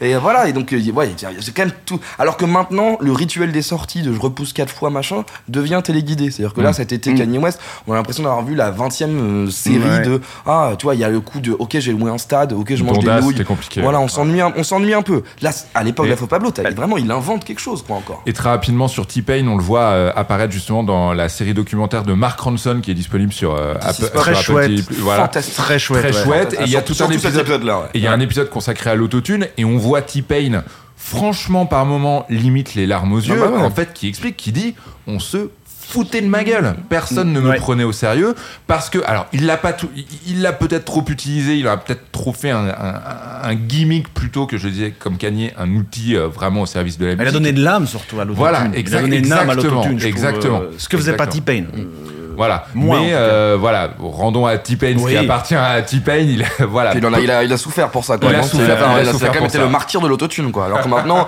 ça permet à tous les gens qui savent pas chanter de faire de la musique. C'est quand même Et assez bah, c'est cher finalement la première. Bien sûr. C'est cher, rendons à Oui, César. oui, oui, mais c'est pas. Là, Believe. lui, lui, il en fait un, il en fait un manifesto, quoi. C'est-à-dire, il dit, je vais faire que ça. T-Pain, c'est quand même cinglé. Et puis, Oui. la, la enfin, on va pas spoiler, mais vraiment, regardez vraiment, c'est une très bonne suggestion parce que regardez cet épisode. il passe quand même deux ans à chercher le plugin tout seul, en disant comment est-ce qu'on fait ça? C'est quand même dingo. Enfin, même ce niveau d'abnégation aussi dans la création musicale, j'ai un respect infini pour les gens suffisamment cinglés pour, euh, pour essayer de voir un ordi des nuits entières à cliquer sur non, ça marche pas. Non, ça marche pas. Non, ça marche pas. C'est fou, quoi. Mais tu parles de, de l'autotune comme aider les gens qui ne savent pas chanter à chanter correctement. Et moi, c'est pour ça que je pense aujourd'hui des rappeurs qui rappent très bien, qui ont de très belles voix, l'utilisent quand même. Et c'est pour ça que je trouve que Cher, c'était aussi important. C'est que Cher avait une des plus belles voix. Mhm. Des plus belles voix américaines et elle utilise quand même l'autotune et je trouve que le choix de sûr. production était complètement révolutionnaire pour l'époque. Et dans ce même épisode, on voit Mark Ronson qui sait très bien chanter, qui ne sait pas utiliser l'autotune, il essaye, c'est de la merde. Mmh. Donc Ouais. voilà, l'autotune Bah, c'est est un un instrument. instrument. Exactement. Exactement. C'est un instrument, mais ça c'est, le temps que ce soit valorisé une fois pour toutes, parce que bien sûr. Et oui, des, des gens qui utilisent très mal l'autotune, c'est très moche. Mais maintenant, après ce vaste débat, il va falloir choisir. Donc je vous rappelle le choix Dakartor 3, J'ai l'impression que c'est fait. Third de Portishead ou 88 and Heartbreak de Kanye. Bah moi je peux aussi, tu- parce que je- toi tu as envie de prendre le Kanye? Ah oui, ah, moi clairement c'est le Kanier. Bah Oui, moi je vais prendre le Portishead alors, parce que D'accord. du coup euh, je trouve ça génial, parce que je trouve que c'était un formidable disque. Euh, en plus, tu t'as recité Bic et rien que revoir encore cette espèce de petit accent à la fin du groupe et Bic, c'est tellement cool. Donc du coup, allez écouter cet album parce que enfin ces albums, mais notamment les premiers EP, c'était fantastique. et puis ouais, j'avais j'ai adoré cet album et ça fait très longtemps que je l'ai pas écouté. Du coup, ça, je vais sans doute l'écouter sur le chemin du retour après ce podcast. Ça me donne envie de l'entendre. Et moi, je vais prendre aussi le Portishead parce que à la différence du Kanye qui est révolutionnaire dans la façon d'appréhender l'autotune, c'est pas un si bon album que ça à l'échelle de tous les albums de Kanye. Il y a des singles qui sont incroyables, mais je le trouve globalement moins réussi que ce qu'il est capable de faire. Qu'est-ce qu'on est dur avec Kanye quand même. Oui, il faut être dur avec Kanye. Non, non, non, parce que c'est pareil. Et ce c'est qu'on choisit pas Lil Wayne aussi, alors qu'en vrai, ce qui est ouf, c'est que Lil Wayne, parce que moi, cet album-là qui est fantastique, c'est quand même la sortie de, parce que c'est quand même, il y avait, tu vois, quand on voit ce qui s'est passé avec Young Thug et les mixtapes, tout vient de Lil Wayne, c'est-à-dire ce truc où je te produis aussi énormément de mixtapes en parlant. et là, en fait, il fait, drama, il fait, il fait l'album avec un grand A, tu vois. Il réussit quand même à transformer ce truc hyper compliqué, à mon avis, pour lui, qui était constamment en studio, à, tu vois, avec des c'est quand même des, des streams of consciousness permanents mm. avec des manières d'écrire improbables. Et le récit de, le cantonner dans une forme qui est une forme d'un album, c'est un exploit qui en fait du coup un grand disque. Donc en fait, c'est un peu chiant ton jeu parce que c'est que du super bon On sait pas comment faire avec tes trucs. bon, bah on va arrêter ce jeu tout de suite. Il alors, est super, il est super. Et on va rentrer dans la seconde euh, partie de notre émission et on va un peu prendre le temps de parler bah, de ce que tu fais aujourd'hui, euh, Jean. Finalement, en essayant de tracer un fil qui nous amène de ton game changer à l'Opécia de Y. Absolument. Pour aller donc jusqu'à euh, ton actualité du moment. Et donc voilà, on dit 2008, Alopecia euh, de Y. 2011, lancement de Grunt Mag, fournisseur de l'œuvre, comme tu le dis. Il se passe quoi pendant ces trois années-là? Comment ça se structure l'aventure Grunt? Bah, ça se passe. Euh, donc là, j'écrivais beaucoup sur la musique tout seul, sur un blog obscur. ensuite, j'arrive à. Je, je, je, rentre à l'école. À l'école, j'obtiens la possibilité de pouvoir faire. d'avoir accès à un studio de radio et je commence à me dire, euh, enfin, en fait, ce qui est très drôle, c'est qu'à l'époque déjà, on enregistrait avec un pote. C'est marrant parce que c'est quand il pense maintenant, c'est assez fou. En, 2009-2010, euh, tout à peu près une fois par mois, on se réunissait chez un pote et on faisait de la pseudo radio, c'est-à-dire qu'on faisait du podcast en fait très très très mal fait mais très rigolo avec un pote qui s'appelait Farid qui était notre host qui faisait des trucs euh, improbables au micro euh. et donc on, on, appelait ça balado diffusion. Enfin vraiment on était complètement tu sais genre c'est marrant parce que je me dis c'est marrant parce qu'en fait on faisait vraiment du podcast avant, avant que le, podcast devienne bon, pas, pas au point de Arte Radio qui avait évidemment 40 ans d'avance. C'est génie comme, comme toujours. Voilà c'est insupportable mais c'est vraiment toujours trop en avance. Mais ouais donc on s'amusait à faire ça tout seul euh, dans notre coin. Ensuite ouais j'ai eu la possibilité de le faire avec un vrai petit studio où j'essayais d'inviter des gens. Et là c'est ce qui se passe c'est que c'est ce que je disais tout à l'heure c'est que je rencontre tout cette clique de, de MC et que mm. et qu'en fait euh, je, je, me enfin, je rencontre vraiment c'est pas comme si je traînais avec eux tous les jours mais en tout cas je suis sous leur sur leur côte dans le sens où dès que je vois qu'il y a un concert j'y vais quoi. Et, euh, et, du coup je me retrouve à me dire euh, bah, il faut que j'apprenne. Donc en fait c'est ma période d'apprentissage on va dire. Et ensuite j'ai la chance à ce moment-là de rentrer à Radio Nova en stage et quand je suis en stage à Radio Nova, j'arrive à obtenir euh, du matos avec une petite console qui me permettait moi-même du coup de faire ma propre radio potentiellement euh, et j'essaye d'enregistrer euh, un premier, une première émission et un premier freestyle. Mmh. Et en fait, c'est mon pote Quentin qui regarde le matos, qui me dit on pourra jamais faire ça, qui est toujours dans Grunt d'ailleurs, et qui nous a toujours sauvé et sorti des situations les plus compliquées, vu ma nullité où je pense que tout est possible avec du matériel bancal, et en fait, ce n'est pas le cas. Et, euh, et, voilà, et on enregistre le premier truc, et en fait, ça, c'est, ça va sonner super relou ce que je dis, mais en fait, c'est plus un accident qu'un truc. Mhm. Parce qu'à la base, je me rappelle que je voulais faire vraiment, je voulais, de Grunt, je voulais en faire un peu ce que tout le monde faisait à l'époque, c'est-à-dire appeler 45 personnes, dire allez, on monte un super euh, collectif de gens, on écrit, etc. Et et puis en fait, euh, les gens ont 12 milliards de trucs à faire, et puis quand tu payes personne, c'est pas possible. Et puis du coup, je me suis dit, bah, on va le refaire à la, à la do it yourself avec euh, juste des micros branchés, et puis let's go, quoi. Grunt, ça veut dire quoi et comment est venu le nom? Alors euh, ça me vient dans un dans mon dans un bus pour aller à l'école justement et je me je, je en fait dans ma tête enfin c'est consternant mais du coup je peux le dire maintenant on écoute. Non non mais on, allons-y c'est allons non non mais ça vient d'un truc de genre j'étais tu sais j'étais tu sais mais vous l'avez forcément connu ce truc un peu euh, post-ado où t'as le seum et t'as l'impression que tout est nul autour de toi. oh, les gens font que de la merde et que tu dis mais c'est pas possible qu'il y ait pas un truc. Moi c'est sûr je vais faire un média génial c'était et en fait c'est cette autoconviction. Et donc Grunt venait potentiellement un truc de genre grogner genre en mode on en a marre euh, c'est insupportable. En gros il y a vraiment mais les, les premiers les premiers trucs que j'enregistre, au début, je fais des espèces de manifestes qui doivent être extrêmement gênants à la réécoute. Mais genre où je suis persuadé que je suis en train de révolutionner le monde médiatique, tu vois. Euh, les médias vieillissants, euh, les gens qui refont les mêmes choses tout le temps, on en a marre, dégagé, il est temps qu'on prenne la enfin qu'on mette en avant les artistes indépendants, enfin tu vois. Mais en fait, qui est le même discours que tout le monde a eu avant moi, c'est-à-dire que j'ai vraiment pas inventé l'eau chaude en faisant ça, tu vois. Et, euh, et donc ouais, ça vient de ça grogner. Et après, je me suis rendu compte à posteriori. Alors j'ai foutu un umlaut, euh, un tréma dessus, je ne sais pour quelle raison. Du ça coup, fait cool. Ouais, mais du coup, les gens disent Grund, ce que je trouve assez moche. Euh, et euh, ça veut dire légumes verts, visiblement, en allemand. Donc, du coup, les gens ont fait des suppositions par rapport à ça. Et c'est surtout, c'est un nom de soldat, d'un grognard. Et ça, j'étais pas hyper content non plus. Donc, euh, voilà, un mauvais choix de blase, mais qui est resté. Donc, euh, c'est bien. Mais quand tu dis que tu voulais révolutionner, faire ce que les autres faisaient pas, tu t'es tout de suite dit justement, c'est freestyle vidéo, c'est le turfu, faut qu'on est là-dedans. J'adorerais avoir eu cette vision. J'ai surtout dit, est-ce que cette caméra marche? C'est vraiment pas plus que- non non non c'est c'était tout était tout était à je me jamais en fait j'aimais j'aimais j'aimais l'exercice du freestyle. J'adorais de voir que ces gars étaient capables de rapper en permanence. Mhm. moi je voulais juste à la base les rencontrer parce que j'étais j'étais un petit un, un peu fan d'eux et je dis c'est trop cool de traîner avec eux. C'est vraiment c'est c'est aussi simple que ça. C'est Mhm. si jamais je pouvais boire une bière avec les gars de Fix Pencil j'étais trop content tu vois Mais alors, euh, à t'entendre, on a l'im- l'impression qu'il y avait réellement zéro euh, stratégie, en tout cas zéro plan, sauf que euh, ça fait désormais 10 ans que ça existe. Ah, Il y a forcément un moment où tu t'es posé devant une feuille blanche en te Mhm. disant, pour durer, il faut ci, il faut ça, il faut éviter telles erreurs, ou jamais? Franchement, en fait, là, encore une fois, je redis la même phrase, je leur dois tout. Les- vous vous rendez compte que le premier épisode qu'on tourne, il y a Nekfeu et Lampal. Mm. Ouais. C'est, en fait, c'est sans eux, euh, on aurait tourné un freestyle comme tellement d'autres freestyles. En fait, c'est que c'est les, c'est, je leur dois tout. C'est-à-dire que je, je, je devrais être en train de construire leur maison respective. À ces Mais est-ce que tu penses que eux te doivent aussi un peu? Bah non. En toute humilité, hein, c'est Franchement, pas, peut-être, peut-être, mais euh, de toute façon, ce qui est cool, c'est que c'est, c'est, de- c'est des, c'est des personnes euh, Mm. incroyablement euh, gentilles, loyales, dignes. Enfin, j'ai un amour infini pour ces deux-là. Donc non, je pense pas. Je pense qu'il y a, il y a- non. en fait, pour moi, le, job d'un, d'un journaliste, c'est être un passeur. C'est-à-dire, en gros, c'est t'allumes un micro, en fait. C'est, c'est une main tendue. Donc là, j'ai eu la chance d'avoir la main tendue vers les personnes qui avaient du talent. Mais c'est eux qui avaient du talent. Moi, j'ai juste enregistré des gens qui avaient du talent. Enfin, on a enregistré en plus. On a enregistré des gens qui avaient du talent, tu vois. Donc c'est, c'est, c'est miraculeux. Donc pendant très longtemps, euh, Grunt n'a pas été euh, n'a pas été euh, un- ça a été un truc euh, un side project en fait de mon boulot à côté euh, où je le faisais de temps en temps etc ceux à qui je dois rendre le, le truc c'est que c'est Simon et Quentin Théo c'est-à-dire les gens qui sont en fait dans Grunt et qui sont pas ceux qui parlent etc mais qui font tout le taf en fait globalement c'est eux qui sont venus me voir à un moment et qui Mhm. m'ont dit hey, on, pour- on, on a, on a un que truc là pourquoi on tente pas de faire quelque chose tu vois? Ouais. on est en train de faire ce truc on est, on est en train de rester en mode associatif alors que ça fait 8 ans qu'on a quand même un peu une histoire que nous en fait on a pris le recul quand on a commencé à croiser des gens en en- enregistrer des gens en freestyle qui étaient des mecs qui m'ont dit moi j'ai commencé à rapper avec Mm. et là on s'est dit en fait on est trop con parce qu'on est en train de de, de, de pas tenter de faire un truc et d'aller plus loin Coup de vieux à ce moment-là ou pas? Bah tout- ça y est moi c'est bon euh. moi ça y est c'est bon maintenant moi je suis trop content moi je, je- Mais tu te dis que le taf est fait. mais en fait, appris- mais je pense que vous serez d'accord avec moi, j'ai appris un truc, c'est euh, pour qu'un média perdure, il faut que tu laisses la place justement à des... Là, la, la démarche qu'on est en train de faire avec Run, c'est que je laisse d'autres personnes que moi parler parce qu'il était temps. Et que tu vois, euh, si Bizot, par exemple, pour reprendre Nova, il avait, pris- il avait gardé l'antenne pour lui toute sa life, il y aurait jamais eu des nouvelles têtes en train de faire des trucs. Là, on a un, un incroyable ingénieur du son, réalisateur qui s'appelle Mathéouche, qui est le mec en fait qui me met le nez dans le nouveau Perrin et qui me dit que je suis un boomer et ça me fait un bien fou de me dire genre en fait putain et c'est lui qui me fait découvrir les rallyes les trucs comme ça c'est lui qui me Mhm. fait découvrir tu vois donc euh, du coup c'est être connecté avec cette nouvelle garde de, de kids et en fait il est il est tout aussi je, je me vois tout fanatique comme j'étais à l'époque et lui il ressemble tu vois quand il, quand il met un morceau dans le bureau il se met à danser tout seul il rappe tous les couplets. C'est wham.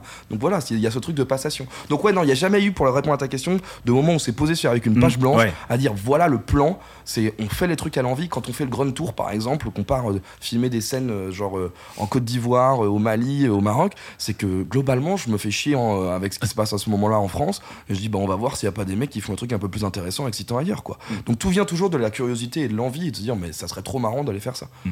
et ça nous fait voyager en plus quelle vie incroyable Et Nova, euh, on est passé un petit peu euh, rapidement dessus. T'es rentré stagiaire là-bas. Euh, c'est quoi la suite de ton aventure chez Nova je suis resté Et- 10 ans Et comment se sont. Alors, grosso modo, est-ce que tu étais heureux au sein, au sein de Nova ou est-ce que voir les coulisses d'une radio FM après l'avoir tant rêvé J'ai- je- T'as Nova, un peu déçu Non, parce Non. que Nova, j'ai passé la meilleure vingtaine possible et imaginable dans cet endroit. C'est, c'est une famille, c'est des gens incroyables, d'une culture incroyable, qui m'ont quand même tout appris. Je suis arrivé, franchement, on m'a très vite donné la possibilité de faire de l'antenne. J'étais un, un bolos, je ressemblais à rien, j'étais incapable de faire des micros. Euh, ils avaient juste dit, ils se sont juste dit, bah lui, il a l'air d'avoir envie, quoi. Et euh, ils m'ont laissé faire tout et n'importe. Enfin, vraiment pour vous donner un peu la mentalité de Nova, un très bon exemple. Franchement, moi, je le considère et je le dis toujours, c'est mon centre de formation. Euh, ils m'ont appris. J'aurais jamais su faire de la radio. C'était vraiment, ça a été mon université en fait. Et c'est des gens fantastiques. Et un, un très bon exemple, c'est que le deuxième freestyle de l'histoire de Grunt, il est enregistré dans les bureaux de Nova, où j'avais pas vraiment le droit. J'avais menti euh, en disant, euh, je vais juste faire une petite interview pour m'entraîner à faire les interviews. Il y a quand même eu 30 bougs qui sont ramenés pour faire ce freestyle. Il y avait personne dans les bureaux. et, et en fait, on devait pas vraiment tourner ce truc-là. Et je me rappelle très bien d'ailleurs qu'il y avait un mec qui s'appelait Léo qui était cadreur, qui nous avait aussi filé un coup de main pour filmer ce truc. Euh, et en fait, je savais que le, patron, Bruno Delport, que je salue, euh, devait rentrer potentiellement euh, à n'importe quel moment parce qu'à ce moment-là, il, devait rester toute la soirée à Radio Nova. Et j'étais en panique en disant, je suis en train de, mon stage va s'arrêter maintenant parce que je suis en train de faire n'importe quoi. Et un jour, je me retrouve convoqué dans, le bureau de Max et Emile, qui étaient, les, programmateurs de la radio, et qui me font un peu, la petite mise en scène. c'est tourné chez nous, ça Non? Je fais, oh là, c'est foutu là. Je là. Mince, il y a un peu de vue et tout machin. Et le- je me rappelle très bien qu'il m'a dit, c'est bien, t'as compris l'esprit. Et en fait, c'est ça, c'est ça Nova. C'est que c'est quand même, c'est quand même un spot où euh, ils ont toujours donné euh, à des gens sous prétexte qu'ils avaient l'air d'avoir les crocs et qu'ils avaient envie de faire des trucs en disant, bah vas-y, fais-le. Et donc c'est, tu vois, des mecs comme Marc Ashley, moi, ils m'ont permis de faire des trucs incroyables. C'est, c'est une école fantastique, quoi. Et, et j'ai, euh, j'ai- ça a été un déchirement de partir parce que j'avais envie de, de mener mon propre truc, etc. Mais j'ai laissé, j'ai laissé derrière moi des amis euh, fantastiques, quoi. Ton Et après, dép- j'avais, pardon. Ton départ, pardon, ton départ est pas lié au rachat ou à un éventuel nouveau projet Mon, dé- mon départ, il est lié à, il est lié à, à un truc. euh, il est lié à un sentiment quand même d'avoir fait le tour. Mhm. euh, après avoir fait une émission dont j'étais infiniment fier avec, euh, avec Sophie Marchand qui s'appelait Bam Bam euh, et de me dire bah voilà j'ai fait un peu une quotidienne etc j'avais le sentiment je- voilà il y avait il y avait un truc où j'avais envie de envie d'autre chose quoi de, de passer Ouais. à un autre truc Mais tu te voyais pas aller ailleurs sur une autre radio? Tu voulais finalement quitter cet écosystème de la bande FM parce qu'il te faisait plus je kiffer voulais, je, voulais, parce que je voulais faire ce que j'avais envie tu ouais. J'avais envie de faire, ce que- je voulais faire exactement ce que j'avais Ouais. envie. Euh, je voulais sortir un peu de ce rythme de la quotidienne qui est un Mm. peu euh, épuisant quand même au bout d'un moment. Euh, et j'avais envie de, j'avais envie de me dire, euh, j'avais envie de, de- de, tu vois, d'expérimenter ma propre vision, de se dire, c'est des, tu vois, encore une fois, je, je vais citer, c'est, ouais, je sais pas, j'avais envie de me dire. et puis avait aussi un truc un peu de, de, de me dire, j'ai envie de faire des passes décisives aussi à, des- à d'autres personnes. Je sais pas, je envie de me, enfin, je, je, je- j'en, j'en sais même pas où j'en suis dans ma réflexion par rapport à tout ça, tu vois, mais. Puis j'avais envie de. En fait, j'avais surtout très envie de rouler avec mes potes, quoi. De, Ouais. de- qui, qui, quand même, ont toujours été là, qui depuis 10 ans se sont, se sont saignés pour faire en sorte que ces trucs existent. Moi, je sais quand même. Faut imaginer que je sais pas cadrer, je sais pas monter, euh, je sais rien faire, quoi. Vraiment, je suis, je suis inutile. Enfin, et je suis entouré de Théo, Quentin, Simon, qui sont des gars qui ont toujours dit bah, vas-y, c'est pas grave, on le fait, gros, c'est rigolo. Viens, on le fait, c'est rigolo. Donc, il y a un moment, quand ces mecs-là viennent te voir en disant bah, viens, on le fait vraiment maintenant, bah, moi, j'ai un serment d'allégeance, euh, je vous écoute, de toute façon. Tout ce que vous m'avez fait faire dans ma vie m'a rendu plus heureux, donc je, je roule avec vous. Et voilà, donc euh, ouais, c'était le moment de, me- Ouais. de- de partir en ambiance avec les copains, quoi. Et justement, bah, pour les gens qui nous écoutent, je peux imaginer que chez nos auditeurs, chez nos lecteurs, ça trotte peut-être dans la tête de certaines personnes de lancer une web radio. C'est compliqué de créer une web radio? Ouais, c'est, c'est, c'est, ça demande du boulot, ouais. Mhm. Ça demande du boulot. Déjà, créer une playlist, c'est très long. euh, faut du matos. Et en même- ça- alors, c'est chiant parce que ça demande du boulot et en même temps, c'est infiniment simple. C'est-à-dire que sur l'échelle de la FM, euh, si tu veux, c'est. à la, si t'as de l'abnégation, du temps et de l'envie, tu peux vraiment, euh, tu peux vraiment le faire. Et il y a des outils de plus en plus sur le web, Il y a du- il y a du euh, software Red- Radio gratos. King, euh, ce Voilà. genre de choses. Ouais. Qui, ouais. Il y a du software gratos, euh, il y a des trucs, il y a plein de trucs qui permettent de le faire, euh, avec lesquels tu peux te marier. Euh, donc ouais non, en fait c'est cool. Après c'est, euh, après faut se poser la question de qu'est-ce que je fais comme web radio. Enfin c'est, c'est, tu vois c'est là où je- justement j'ai appris beaucoup de choses en, en étant à Nova, c'est que tu comprends que la radio, la, la- la- c'est des mécaniques d'antenne, c'est une manière de, en fait c'est, c'est une science en fait. C'est, c'est un Mhm. métier de faire de la radio vraiment quoi. C'est un artisanat, mais c'est un artisanat où, mais c'est comme le journalisme. Et je pense que vous êtes, enfin, à force d'avoir fait des interviews, tu te rends compte que tu les menais pas bien au début, tu commences à moi, tu vois, en, réécoutant mon interview, au début, je me dis, mais qu'est-ce que je parle? Pourquoi je suis en train d'essayer de prouver à cette personne que je connais son disque par cœur? Je ne suis inutile dans le processus de passation. Moi, tu vois, dans mes podcasts, plus j'efface ma voix, plus je suis heureux. Donc moi, j'ai commencé à comprendre qu'en fait, ça sert à rien de, Donc en fait, t'apprends tout le temps. Et, et j'aime bien ce terme d'artisanat pour le journalisme parce qu'en fait, c'est ça. Mhm. C'est de la débrouille, c'est se péter la gueule, c'est mal enregistré avec un zoom une fois, se rendre compte que du coup, c'est bien d'en avoir deux, on sait jamais. Enfin, tu vois, c'est- tous ces trucs où tu, tu fais de la. Et donc, ouais, bah, la web radio, c'est ça, faut essayer, faut apprendre, faut se planter, se rendre compte que l'enchaînement de deux morceaux, euh, de passer de la techno à, un morceau de sol parce que c'est un algorithme aléatoire, c'est dégueulasse. Donc, faut mettre plus de trucs dans, ton, dans tes notions de, de playlistage. Il y a, vrai, c'est, moi, je trouve que c'est un jeu génial. C'est, c'est, en fait, c'est une autre manière d'être DJ. Et d'ailleurs, les Anglais parlent de, de, radio host en tant que DJ. Et c'est, moi, c'est, moi, la radio à l'anglaise, c'est ce que je trouve génial. C'est parler au milieu des disques et, et raconter pourquoi c'est bien d'écouter ça maintenant. Et pas juste un enchaînement. C'est pour ça que la radio augmentera toujours la playlist, par exemple, pour moi. Et quand il Nico a parlé tout à l'heure de, de sortir sa feuille blanche, je sais plus pourquoi faire d'ailleurs, j'ai déjà La, planification de Grunt qui n'a jamais lieu. Voilà. Voilà. Mais encore une fois, quand tu lances, Pour réfléchir un peu au projet. exactement. Savoir où on va. Et typiquement, voilà, quand tu lances ta web radio, est-ce que, bah, à un moment, il faut, j'imagine aussi, sortir la calculette et, et voir un peu comment on, avec- on ambitionne de, de, de- de- de vivre de ça? Ouais, ah bah alors, bah, c'est tr- très bonne question parce que du coup, l'ambition n'est pas de vivre de ça. C'est-à-dire que cette radio, on à aucun moment. À aucun moment on fera de l'argent avec cette radio, ça on le sait, ça ne sert à rien. Donc c'est un peu notre, c'est notre espace qu'on s'est créé de liberté totale. En fait, je, on- on- cette radio, elle est conçue avec un principe que j'aime beaucoup, c'est-à-dire euh, pouvoir prendre le direct à n'importe quel moment. Euh, et c'est notre espace de liberté totale, absolue, indépendant, où il ne sera jamais question d'argent. C'est-à-dire qu'on a des Mhm. moyens de production, on a investi dedans, on peut faire de la radio tout seul, et on fera de la radio tout seul, et c'est tout. Vous ne pensez pas gagner de l'argent ou vous ne souhaitez pas gagner de l'argent? Alors, on ne souhaite pas, et on- enfin, de, de toute façon, ça n'arrivera pas, parce que ça, c'est encore une fois la réalité. Et, du coup, euh, Mm. et du coup, ça sert à rien. Enfin, c'est- c'est. Non, Est-ce que, est que le fait de ne pas gagner d'argent fait partie d'un manifeste ou d'une. euh, Est-ce que c'est une déclaration d'intention il y a un- il y a un truc, ouais, il y a un truc qui nous habille. Enfin, tout- on est tous, tous les quatre, euh, tous les, enfin, tous les gens maintenant qui travaillent, parce qu'on est de plus en plus dans, dans cette équipe quand même. On, on a ce truc de. moi, je, suis- je- mais c'est marrant parce que du coup, c'est un peu une rétrospective. Il y a- on, est, on est plus ou moins des enfants des années 90 globalement. Et euh, moi, je me rappelle quand on était au collège et quand on était à l'école, tu sais, ce truc de genre euh, l'indépendance. Tu sais, autant payé là, lui, il est commercial. C'est tout ce truc un peu débilos qu'on disait. Mais ouais, moi, je viens de cette espèce de culture de genre, euh, quand t'es indé, c'est cool. Quand t'as pas un placement produit au début de chacun de tes trucs, c'est bien, quoi. Et euh, ouais, je suis encore un peu attaché à ce truc-là. Donc la radio, c'est pour pas devoir systématiquement dire merci à notre partenaire, machin, machin Mhm. et tout, de se libérer de ce truc-là. Je trouve ça génial, quoi. Et t'as conscience d'être en décalage complet avec l'époque Ah ouais, ça- ouais, parce que je pense qu'en fait- parce que je me rends compte qu'en fait, c'est ça où je me dis peut-être que je suis encore une fois, je me rends compte que les gens, ils, tu vois, tous les, tous les kids qui sont abonnés à tout sur YouTube et tout machin, en fait, ils voient du placement Mm. produit partout, eux, ils s'en foutent, ils disent, bah, c'est comme ça que tu grailles, etc. Mais en même temps, euh, j'ai pas non plus envie, tu vois, pour moi, quand tu, mais pour moi, quand t'avances dans la vie et que tu trahis euh, l'ado que t'as été, c'est dommage, tu vois. C'est-à-dire que t'es en train de faire des compromissions alors qu'un ado a souvent plus raison qu'un adulte presque parfois, tu vois. Il dit des conneries, mais au moins il y avait cette espèce de foi, de trucs virulents supplémentaires et tout, tu vois. Et genre, euh, du coup, ouais, je, je sais que à l'époque c'était hyper important. Je, dé- je détestais tous les trucs où t'avais l'impression que c'est. Tu vois, je me rappelle quand, quand t'as commencé à avoir des projets de morceaux créés pour des marques, des trucs de converse, de machin, Mhm. et tout, j'étais, oh, c'est craint, c'est nul. Donc, ouais, après, hélas, c'est aussi la réalité. euh, Et, et- et- et de toute façon, c'est comme ça que tu gagnes de l'argent. Mais Mhm. on a décidé que la radio serait ce havre de paix Ouais. en dehors d'un système économique. Ouais. Et en plus, on sait jamais ce qui peut se passer. Tu vois, mais même j'ai des réflexions de, tu vois, genre le- le- la situation politique de ce pays est tellement catastrophique, rien ne va, c'est l'enfer. Tu vois des bougs dont je vais même pas citer le blaze arriver dans tous les sens. Et en fait, j'ai envie de me dire, ça va être un havre de, on va pouvoir continuer à faire venir des gens, parler. euh, tu sais, euh, c'est- fou, mais tu vois, se dire, on peut aussi être un, un endroit de, de refuge, de refuge, de résistance, de Mhm. trucs, de genre, euh, planquons-nous là et faisons de la radio et, et on écoute et on jouera des disques même si le monde Ouais. s'effondre, tu vois. Ouais. Parce que de toute façon, il y, a- il y a que ça qui compte. Moi, moi, j'aime trop la musique et je me dis que la musique peut vraiment sauver le monde parfois, bêtement. Donc, tu vois, c'est encore ce rêve d'ado, quoi. Donc, il y a vraiment ce truc. euh, Cette indépendance, on la sent clairement dans la prog, on la sent clairement dans les, dans les programmes euh, que vous diffusez. Et est-ce que tu acceptes euh, cette étiquette qu'on pourrait euh, vous donner de radio un peu intello? Alors je m'explique, hein, je pense surtout à vos podcasts qui sont vraiment, je tiens à le dire, passionnants. Euh, hier, j'ai encore écouté euh, Révolution, Mhm. qui parlait crypto-monnaie. C'était, on serait cru sur France Culture. C'était magnifique. Ça fera très plaisir à Et clairement, c'est vraiment des choses à écouter. Je pense à Vulgate, je Mhm. pense au Grunt Talks. On va parler basse musique et insularité, le silence dans la musique et le rap en tant que genre musical. On est quand même à un niveau où on élève le débat.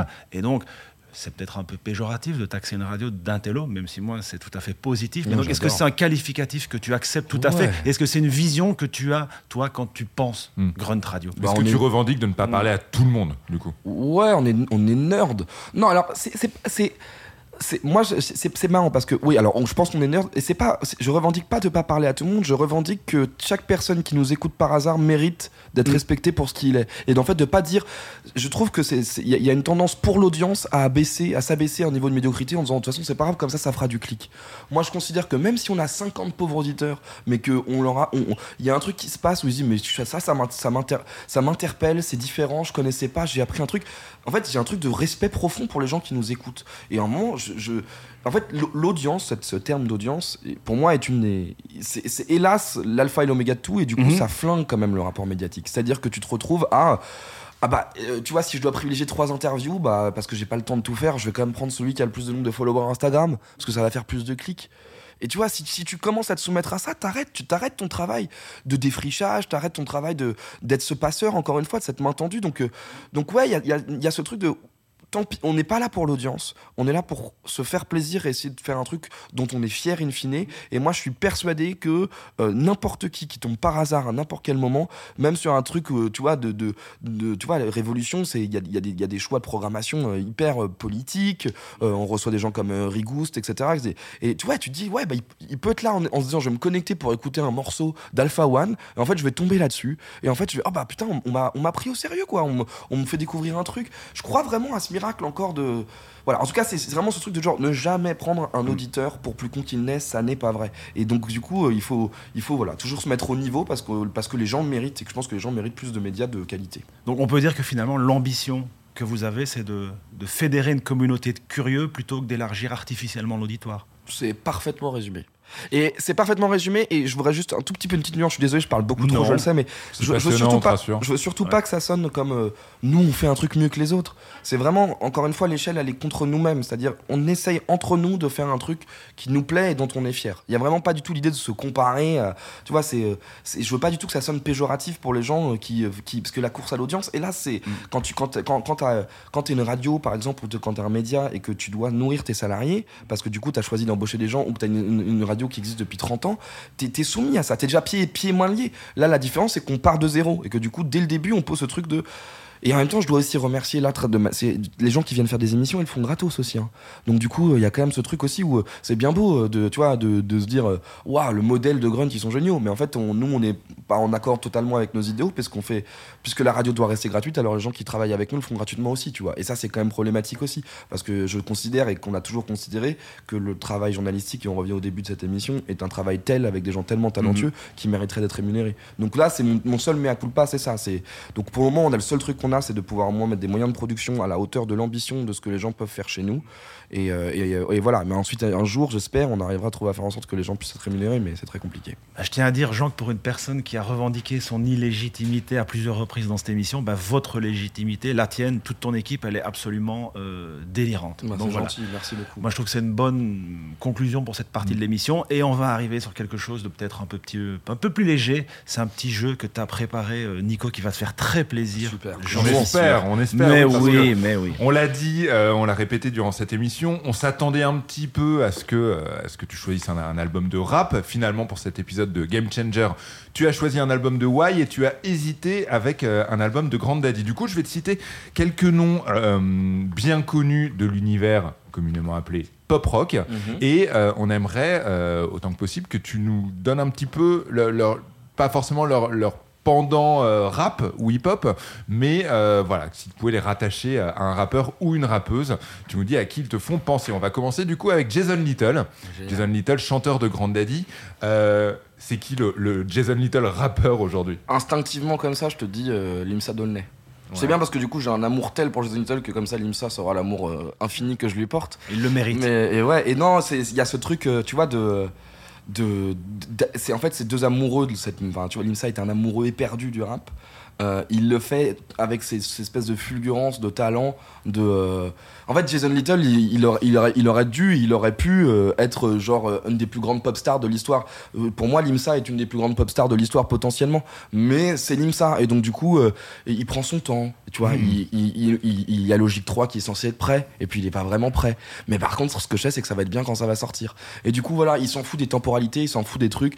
Et, et ouais je- en tout cas Limsa ça me paraît très bien parce que pareil sur la fulgurance et en une phrase, de, une phrase de Jason Little me marquer à vie, une phrase de Limsa pourra me marquer à vie. Si David Bowie était un rappeur ou une rappeuse oh, là, tu me parles du plus grand de tous les temps. C'est le vrai GOAT, comme on l'appelle. Ouais. Euh, bah, du coup, protéiforme. Donc, qui est ton GOAT Bah, mon GOAT, mon GOAT depuis. Dans le rap Moi, mon, bah, je vais te dire Kendrick Lamar alors. Ok. Très bien. Bah, je trouve que Kendrick Lamar, comme David Bowie, euh, est capable de se réinventer. De là, tu vois, il y a quand même un album. Qu'est-ce qu'il va faire? Il a quand même fait Good Kid, Mad qui est un chef-d'œuvre absolu. Il a fait To Pimp Butterfly où le mec, tu sens qu'il a écouté du vinyle de rap, euh, du vinyle de jazz pendant des mois et des mois à se buter en mode ah, je vais faire un truc. Il fait euh, des albums concept à lire dans les deux sens qui s'appellent Dame de machin. Donc le mec est quand même clairement un cerveau surdimensionné en termes de créativité. Là, on sait pas où est-ce qu'on l'attend et tout le monde l'attend un peu comme le Messi, genre viens refoutre de l'ordre dans ce bordel où tous les gros mastodontes du rap sortent des trucs qui sont pas si ouf que ça en vrai. Mm. Donc un beaucoup de Kendrick, bah David Bowie c'est pareil. Un bon coup de David Bowie, ça remettait un peu. On a remis les compteurs à zéro, on peut refaire de la pop.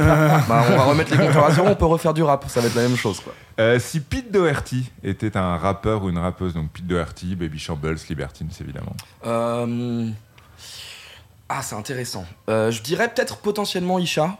D'accord. Parce que euh, parce qu'en fait c'est intéressant c'est que c'est le, le, chemin euh, le, c'est le chemin inverse c'est-à-dire que Pete Doherty a été euh, un génie absolu de la musique quand il était torturé mmh. drogué mmh. au fond du gouffre etc et que bah et que derrière enfin moi c'est quelqu'un qui a marqué vraiment mon enfance mmh. je suis un immense fan de Doherty et que derrière bah pareil voilà un nouvel album de Pete Doherty on va parler ça me va pas m'émouvoir plus que ça quand ça va sortir Isha c'est drôle parce que c'est l'inverse Isha c'est quelqu'un qui a eu un parcours d'écorché vif qui, qu'il raconte et, qui raconte. Et en fait, Isha, c'est du rap de la rédemption. Et, euh, et c'est là où il est magnifique, c'est que c'est le rap de je vais mieux, c'est le rap de je vais ailleurs, je suis heureux. Et moi, c'est euh, la vie augmente, c'est en fait l'antithèse de, de, de mm. Et, du coup, euh, du, et, et, en même temps, c'est pareil, c'est lyriciste incroyable. Donc que la vie continue d'augmenter pour, pour le roi Isha que j'aime plus que tout.